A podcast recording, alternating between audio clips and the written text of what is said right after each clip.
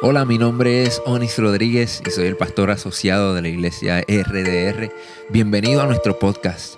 Si aún no lo has hecho, toma este tiempo para suscribirte, conéctate con nosotros, hazte parte de nuestra familia. Esta es nuestra manera de invertir en ti y por eso queremos conectarnos contigo para que obtengas todos los recursos que proveemos para ti. Si ya eres parte de nuestra familia, comparte nuestro contenido con tus amigos. Estaremos actualizando este podcast todas las semanas, así que quédate conectado con nosotros y riega la voz. Esperamos que este mensaje sea de mucha bendición para tu vida. ¿Por qué no hacemos una oración antes de comenzar? Ahí donde estás, cierra tus ojos, pon tu mano sobre tu corazón y vamos a, pedirle a Dios que hable a nuestros corazones. Padre, gracias que tú eres fiel, que tú eres bueno. Gracias que tú escuchas las oraciones de tus hijos. Y hoy te pedimos que hables a nuestros corazones, Señor. Que continúe este proceso de transformación para que cada día nos parezcamos más a ti, Señor, que nos des la valentía, el valor para no solo escuchar tu palabra, sino también obedecerla, ponerla en práctica, para que podamos convertirnos en un perfecto reflejo de tu amor al mundo. En el nombre de Jesús. Amén, amén, amén. La semana pasada comenzamos esta nueva serie titulada Espinas y hablamos de cómo a veces nosotros los que llevamos un tiempo en la fe y quizás aquellos también que son nuevos, teníamos una expectativa de que cuando nos convertimos en cristianos todo iba a cambiar y de momento ya habían ciertas luchas que no íbamos a tener y no íbamos a ser tentados con ciertas cosas y, y nuestra vida quizás iba a ser color de rosa en un sentido. Y nos da vergüenza admitir muchas veces que seguimos batallando con ciertas cosas que seguimos luchando ciertas batallas, que hay áreas de nuestras vidas que todavía se nos hace difícil, que, luchamos, que, que llevamos esta carga.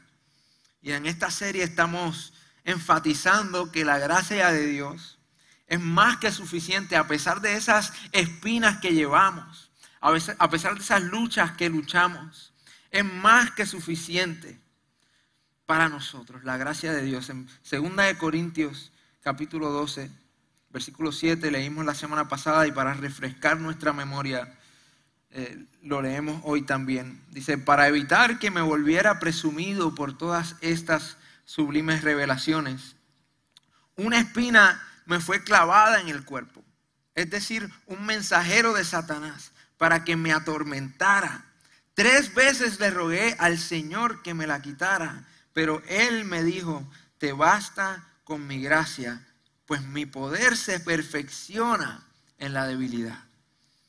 Y hablamos de cómo Pablo, el apóstol que escribió esto, que escribió de hecho más de la mitad del, Nuevo Testamento, le fue clavada esta espina. Él llevaba una espina que no sabemos realmente lo que fue, no sabemos si fue una enfermedad, una limitación física, no sabemos cuál era la lucha, no sabemos cuál fue la tentación. Lo que sí sabemos es el por qué de esa espina.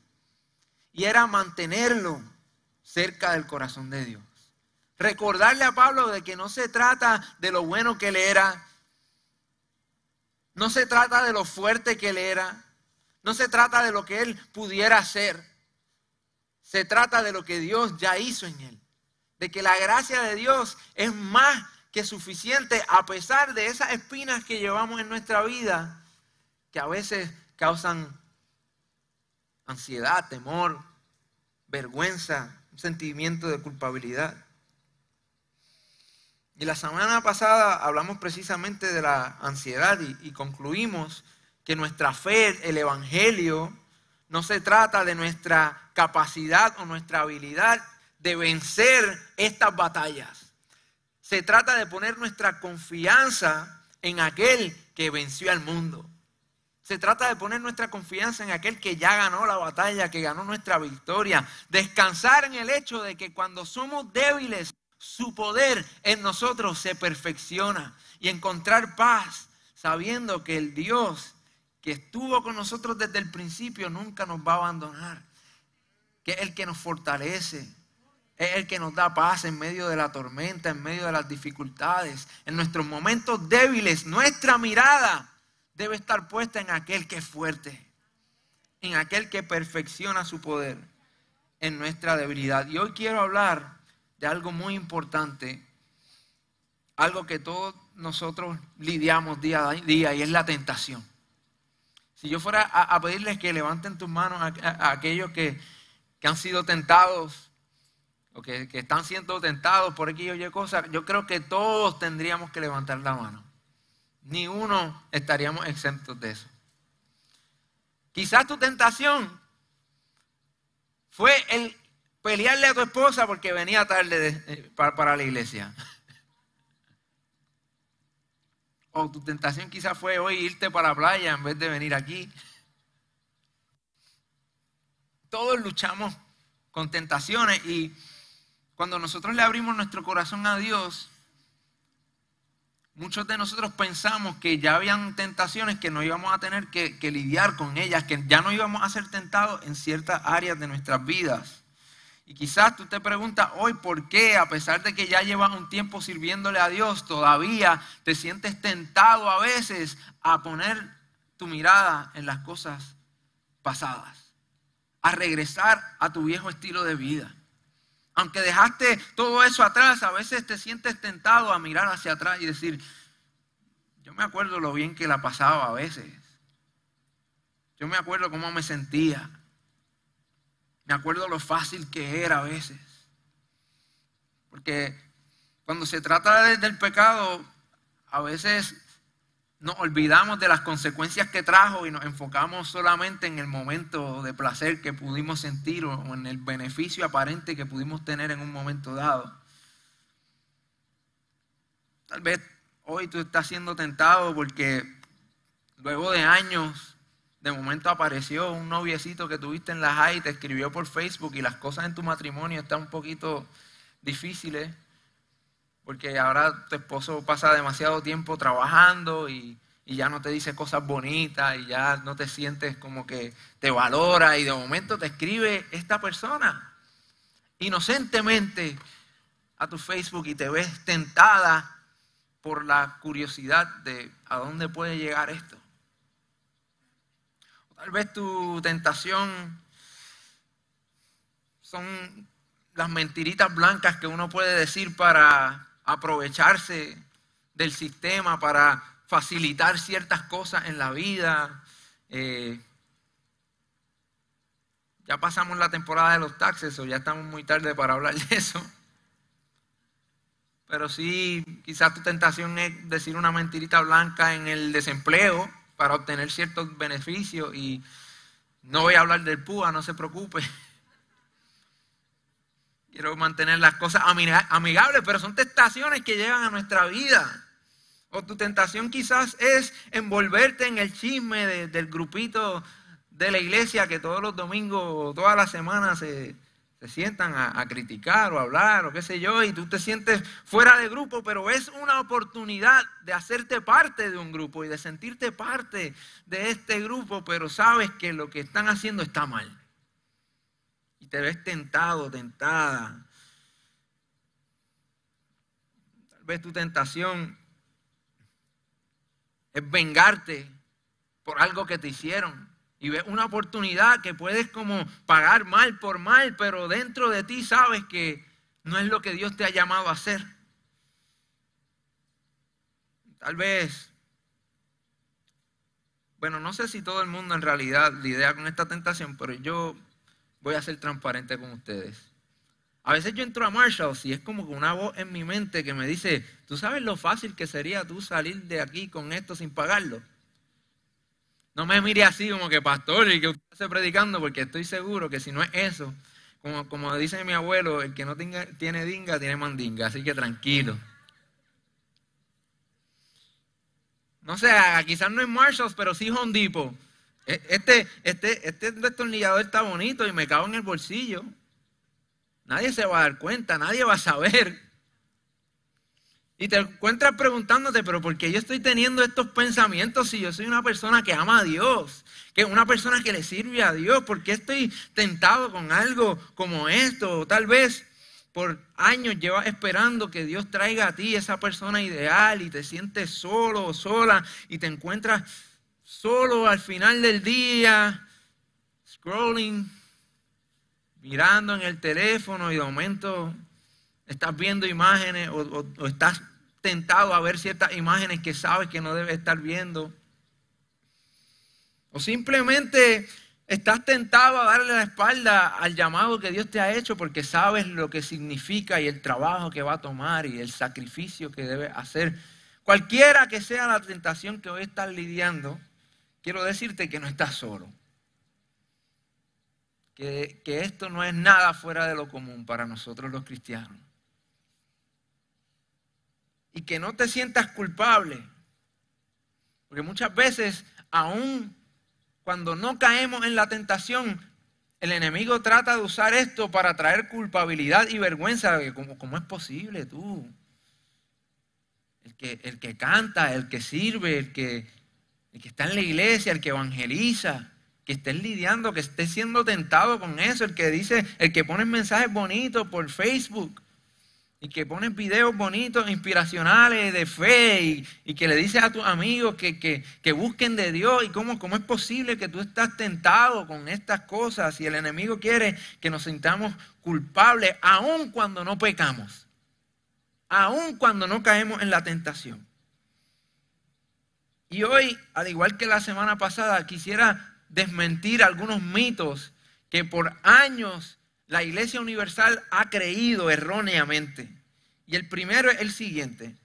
Si estás siendo tentado es porque estás lleno de pecado. Este lo escuché desde pequeño en diferentes lugares. si tú estás siendo tentado es porque algo hiciste. Si estás siendo tentado es porque te has expuesto es porque estás viviendo en pecado, pero mira lo que dice Hebreos capítulo 4, versículo 15. Porque no tenemos un sumo sacerdote incapaz de compadecerse de nuestras debilidades. Y quiero hacer una pausa para explicarle lo que quiere decir aquí las palabras sumo sacerdote. Se está refiriendo específicamente y exclusivamente al Señor Jesucristo. En el Viejo Testamento el sumo sacerdote era la persona que intercedía por el pueblo ante Dios. Él hacía sacrificios para que Dios perdonara el pecado del pueblo y clamaba a Dios por el pueblo. Hoy nuestro intercesor es Jesús. Él, pagó el precio. El sacrificio, Él lo hizo. Fue Él el sacrificio. Él es nuestro sumo sacerdote que intercede por nosotros ante Dios. Y mira lo que dice No tenemos un sumo sacerdote incapaz de compadecerse de nuestras debilidades, sino uno que ha sido tentado en todo, de la misma manera que nosotros, aunque sin pecado. Así que acerquémonos confiadamente al trono de la gracia para recibir misericordia y hallar la gracia que nos ayude en el momento que más la necesitamos. La realidad de este mito es que ser tentado no es pecado porque el maestro fue tentado. Jesús fue tentado pero sin pecado. Y si Jesús fue tentado, usted téngalo por seguro que también lo será. No se sienta culpable por eso. No permita que, que, el enemigo lo atrape en la vergüenza y en la culpabilidad. Y lo lindo es que dice que como Él entiende, porque Él también fue tentado, Él pasó lo que nosotros vivimos, Él lo vivió. No estamos hablando de un Dios distante, no estamos hablando de un Dios ajeno a nuestros problemas, a nuestras circunstancias, situaciones, nuestras tentaciones. Estamos hablando de un Dios que nos amó tanto que para demostrarnos ese amor vino a este mundo y sufrió lo que tú sufres vivió lo que tú vives, fue tentado por lo mismo que tú eres tentado, pero salió vencedor para darte a ti la victoria, para que hoy tú puedas depositar tu confianza en el que venció al mundo y al pecado. Y como Él entiende nuestras situaciones, entonces nos dice, acérquense confiadamente al trono de la gracia. ¿Para qué? Para obtener misericordia y obtener gracia. Y a veces esto es un tema un poco confuso porque son cosas similares, pero a la misma vez son cosas diferentes, la misericordia y la gracia de Dios. Y, y se lo voy a poner lo más sencillo, lo más simple posible. La misericordia de Dios es cuando nosotros merecemos un castigo, pero Él no nos da ese castigo. La gracia de Dios es cuando no merecemos un regalo, cuando no merecemos las bendiciones ni el favor de Dios, pero aún así Él nos da sus bendiciones, Él nos da su favor. Eso es gracia. ¿Y por qué es importante? Porque cuando caigo, cuando peco, Él es misericordioso para perdonarme. Pero cuando estoy siendo tentado, en su gracia Él me fortalece para resistir la tentación misericordia y gracia. El segundo mito que quiero desmentir hoy es el siguiente. Dios te tienta para probar tu fe. ¿Cuántos han escuchado eso antes? Dios te tienta para probar tu fe. Sin embargo, Santiago capítulo 1, versículo 13 dice que nadie al ser tentado diga, es Dios quien me tienta. Porque Dios no puede ser tentado por el mal ni tampoco tienta él a nadie. Todo lo contrario, cada uno es tentado cuando sus propios malos deseos lo arrastran y seducen. Y primera de Tesalonicenses capítulo 3 versículo 5 dice, por eso cuando ya no pude soportarlo más, mandé a Timoteo a indagar acerca de su fe, no fuera que el tentador los hubiera inducido a hacer lo malo y que nuestro trabajo hubiera sido en vano. O sea que vemos que somos tentados por un tentador, pero ese tentador no es Dios. Ese tentador es el enemigo. Ese tentador es Satanás. ¿Y qué es lo que quiere el enemigo? ¿Por qué te tienta el enemigo? Primeramente, porque él quiere paralizarte. Él quiere distraerte de tu llamado. Él quiere distraerte de tu llamado para entonces detener tu propósito y finalmente destruir tu vida. Eso es lo que quiere el enemigo de nuestras almas. Las tentaciones comienzan como una distracción, pero luego, si sigues entreteniendo las, tentaciones y comienzas entonces a pasar de tentación a pecado, comienza a paralizar tu propósito. Porque eventualmente lo que, el, lo que el enemigo quiere es destruir tu vida.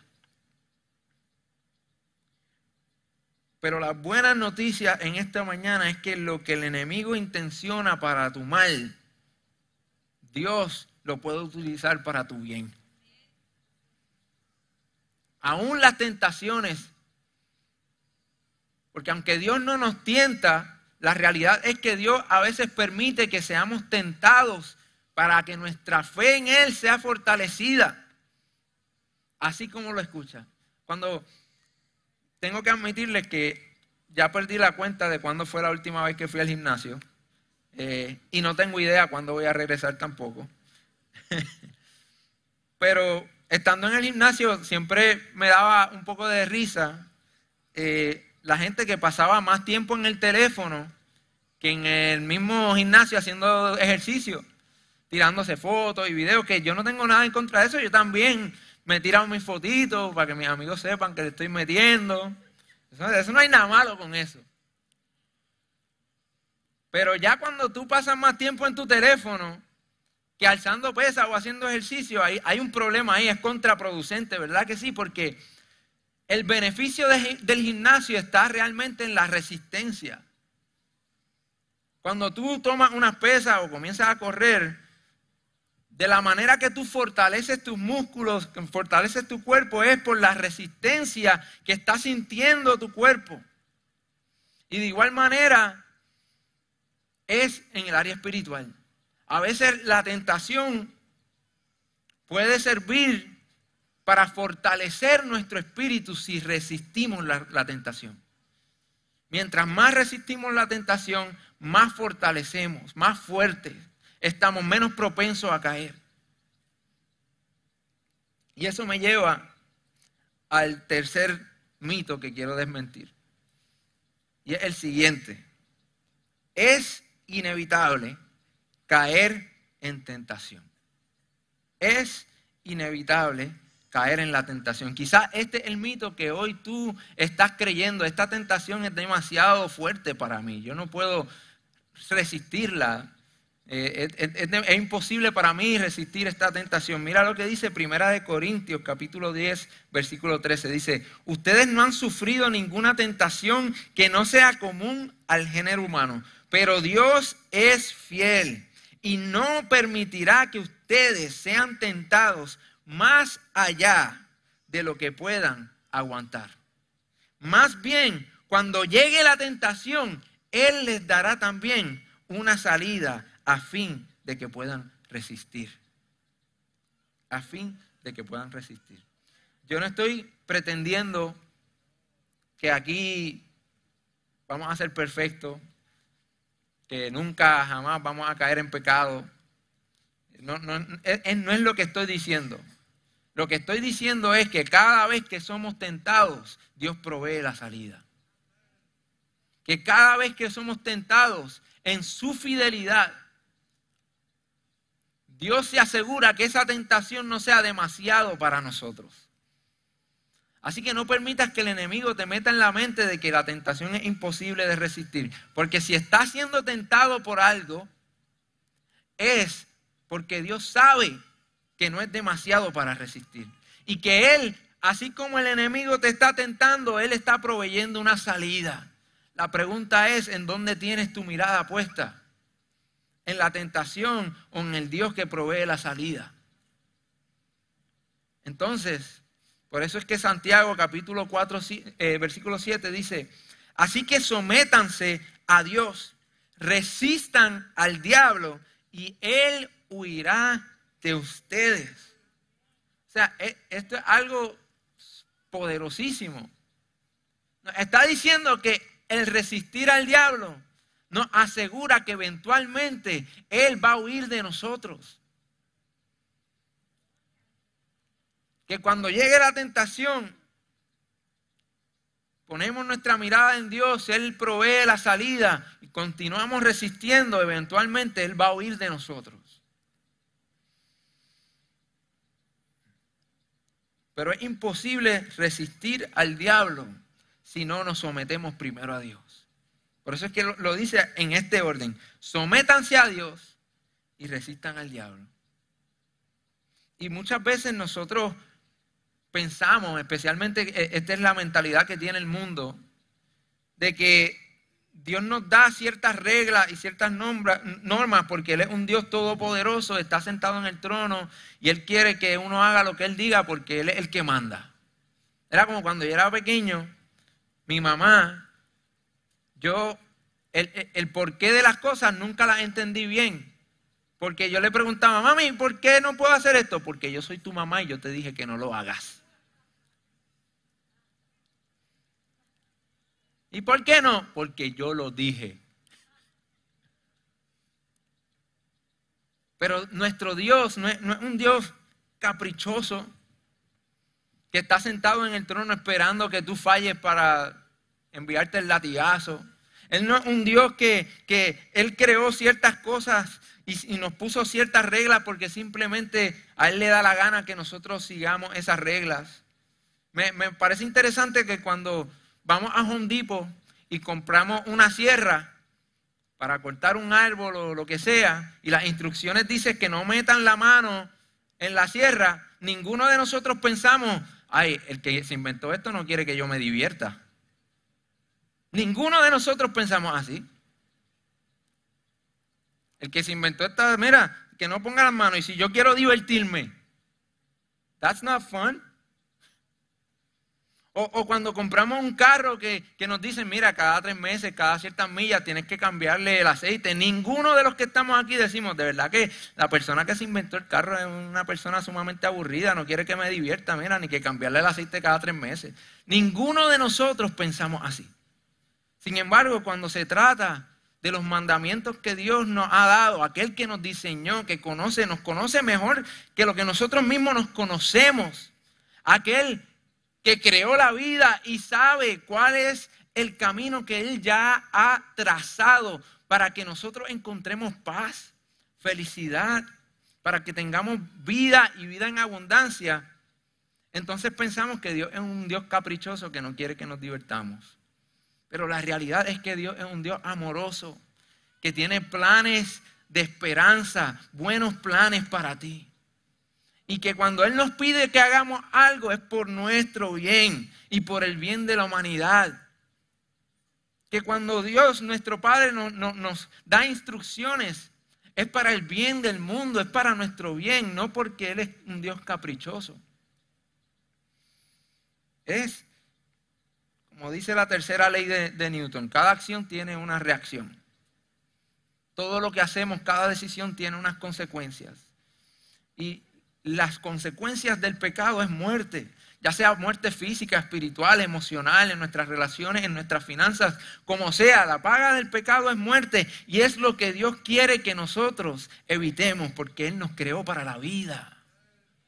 Él no nos creó para la muerte, Él nos creó para la vida. Fue el pecado y nuestras malas decisiones que han dañado esto.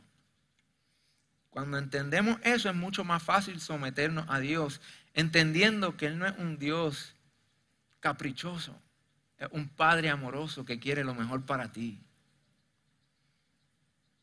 Pero si vamos a resistir al enemigo necesitamos un plan, necesitamos una estrategia. Si vamos a resistir la tentación, tenemos que ser intencionales en nuestra manera de vivir para resistir al enemigo, porque ¿saben qué? La Biblia dice que nuestra guerra no es contra carne ni sangre, es una guerra espiritual. Y el enemigo, créanlo, él tiene sus planes, Él tiene sus estrategias. Él está como león rugiente buscando el débil a ver cuándo lo devora. Él utiliza nuestras debilidades para tentarnos. Y nosotros necesitamos ser intencionales en, tomar una postura que nos ponga en una posición de ganar en contra de la tentación. Y yo hoy les voy a compartir mi plan de batalla. Les voy a compartir, compartir mi estrategia para resistir al enemigo basado en lo que dice la palabra. Y lo primero es, cuando seas tentado, no confíes en tus sentimientos y tampoco confíes en tu propio intelecto en tu propio entendimiento. Proverbios capítulo 3, versículo 5 dice, confía en el Señor de todo corazón y no en tu propia inteligencia. Reconócelo en todos tus caminos y Él allanará tus sendas. O sea, cuando uno entiende que Dios más allá de nuestro presente, Él ve el futuro, que que, lo que sus pensamientos son mucho más altos que los de nosotros. Podemos confiar que cuando Él nos pide algo es porque Él sabe más que nosotros. Porque a veces cuando somos tentados, nuestro intelecto lo que nos dice es, tú no le estás haciendo daño a nadie, no le vas a hacer daño a nadie, nadie va a saber. Esto, esto que te está pidiendo Dios hace sentido. Eso es lo que nuestro intelecto, nuestra humanidad muchas veces nos dice cuando somos tentados. Por eso es que necesitamos no confiar en nuestro propio entendimiento, sino en la sabiduría de Dios, que la encontramos en las escrituras, en la voz del Espíritu Santo que nos redarguye, que, que cuando estamos siendo tentados es el Espíritu Santo que nos dice, hey, por ahí no es. Esa voz interna que te dice, que te guía, la voz del Espíritu Santo. Jeremías 17, versículo 9 dice, nada hay más engañoso como el corazón. No tiene remedio. ¿Quién puede comprenderlo? Y, y quizás hoy tú estás siendo tentado con algo y tus sentimientos te dicen que te entregue a eso. Yo no puedo negar mis sentimientos. Es que cuando yo la veo, yo siento unas maripositas dentro. que yo siento un amor tan grande por él, pero es casado. Ese es el problema. ¿Cambian tus sentimientos el hecho de que es casado? No. Lo que no cambia tampoco es la palabra. Y lo que Dios nos llama a hacer, ni las consecuencias del pecado cambian tampoco. El sentimiento puede cambiar de un día al otro. Quizás te levantaste y, dices, yo no siento ya nada por mi esposa. Ya yo no siento nada por mi esposo. Y si te dejas llevar por ese sentimiento, quizás eventualmente encuentres a alguien que te haga sentir eso de nuevo para eventualmente volver a levantarte un día y decir, ya yo no siento nada por esta persona y, se convierte en un ciclo vicioso porque te dejas llevar por tus sentimientos, por tus emociones. No te dejes llevar por tus sentimientos. No te dejes llevar por tu propio intelecto. Confía en Dios, en la voz de Dios. Segundo, define tus límites. Define tus límites. Siempre cuando escuchamos la palabra límite lo escuchamos como algo malo. Pero yo quiero decirte que si tú no defines tus límites hoy, el futuro traerá limitaciones a tu vida y no podrás hacer nada al respecto. Estos límites los defines tú.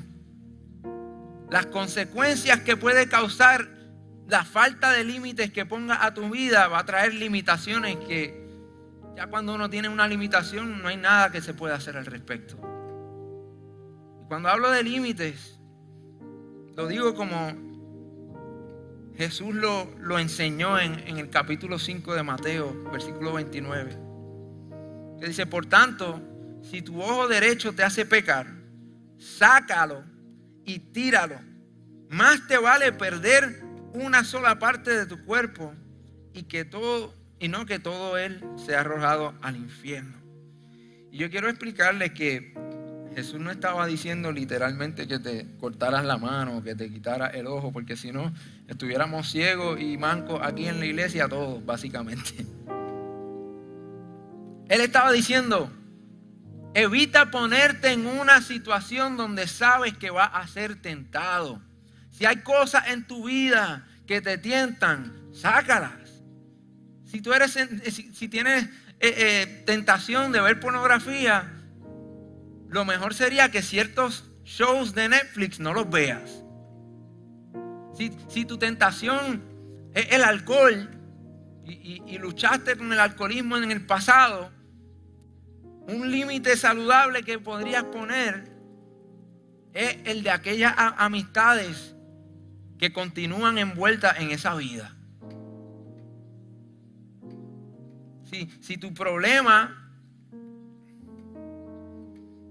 es con algún pecado y tú sabes que ponerte en ciertas situaciones va a ser tentado por, por el enemigo, mira, no, mejor pon límite en tu vida.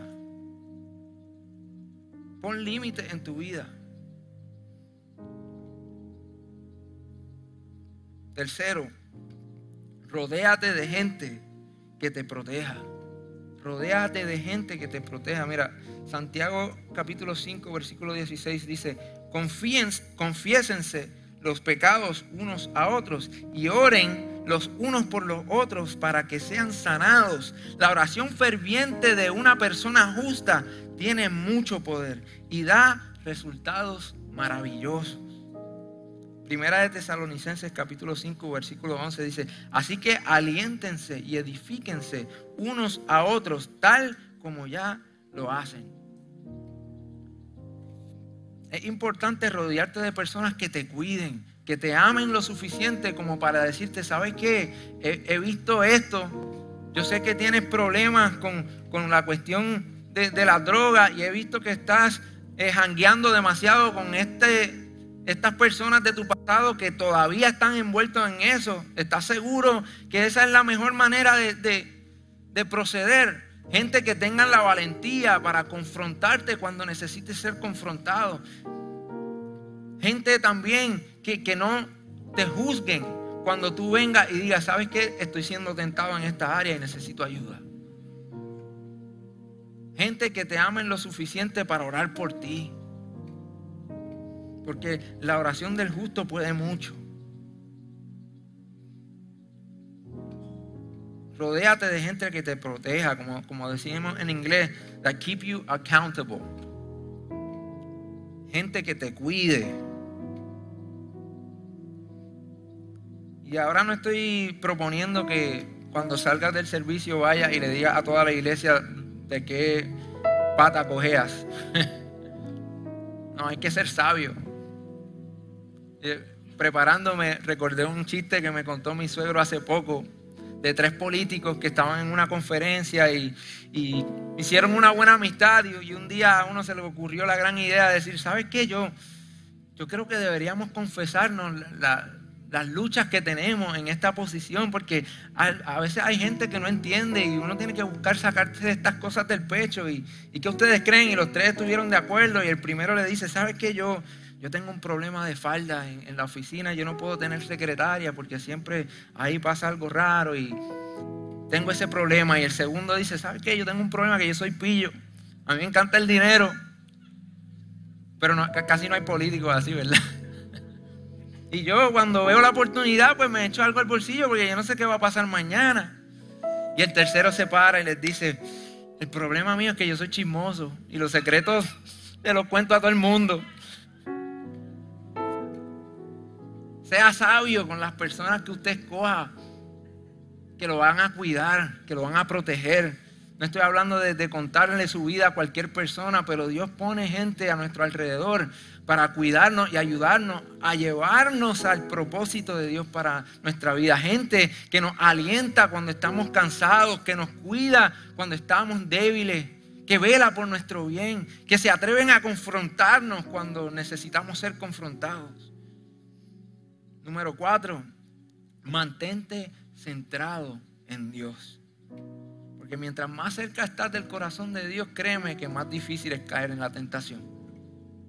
No significa que no vas a ser tentado.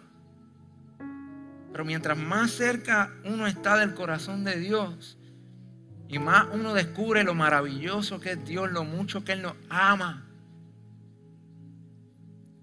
más crece nuestro agradecimiento hacia Él y más difícil es lastimar su corazón. Y ya entonces no dejamos de pecar por miedo a lo que nos pueda suceder, por miedo a que nos va a mandar al infierno, por miedo a que nos va a castigar, sino que lo hacemos porque estamos agradecidos de un Dios que nos amó tanto, que lo dio todo por nosotros, que continúa cuidándonos nos hacemos amigos de Dios y cada día se hace más difícil traicionarlo.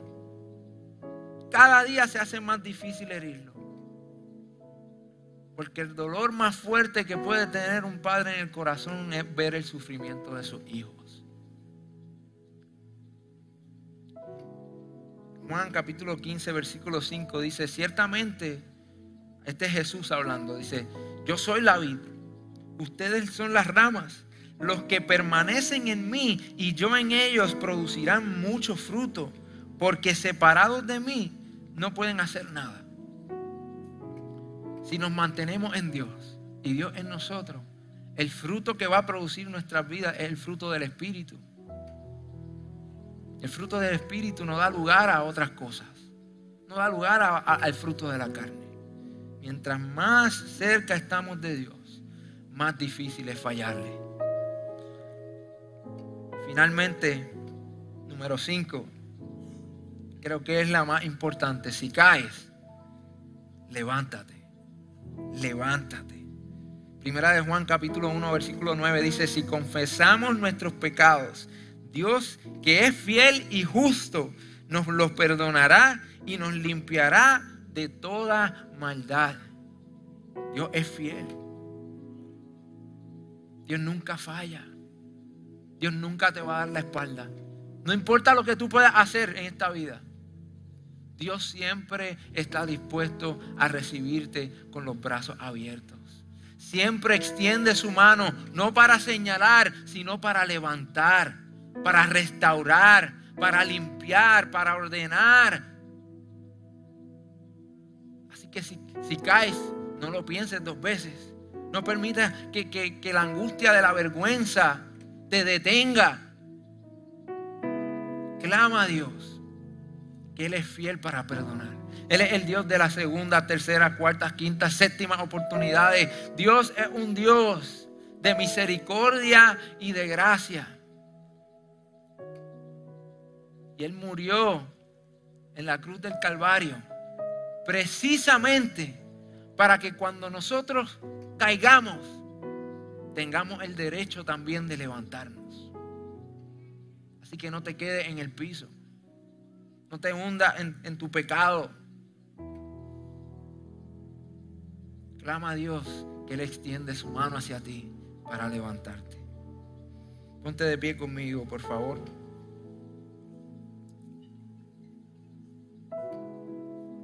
Cualquiera que sea tu tentación, cualquiera que sea tu lucha en esta mañana, quiero recordarte lo siguiente. En nuestra debilidad, su poder se perfecciona. Él es tan fiel que Él no permite que nosotros seamos tentados más allá de lo que podemos resistir y siempre provee una salida. Pero aun cuando caemos, Él es fiel para levantarnos. Padre, en esta mañana venimos ante ti reconociendo que te necesitamos, reconociendo que eres tú quien nos fortalece, reconociendo que no podemos hacer nada fuera de ti.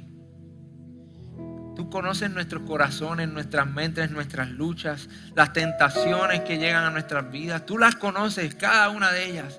Y lo que yo te pido en esta mañana, Espíritu Santo, primeramente, es que tú remuevas cualquier sentimiento de culpabilidad, cualquier vergüenza.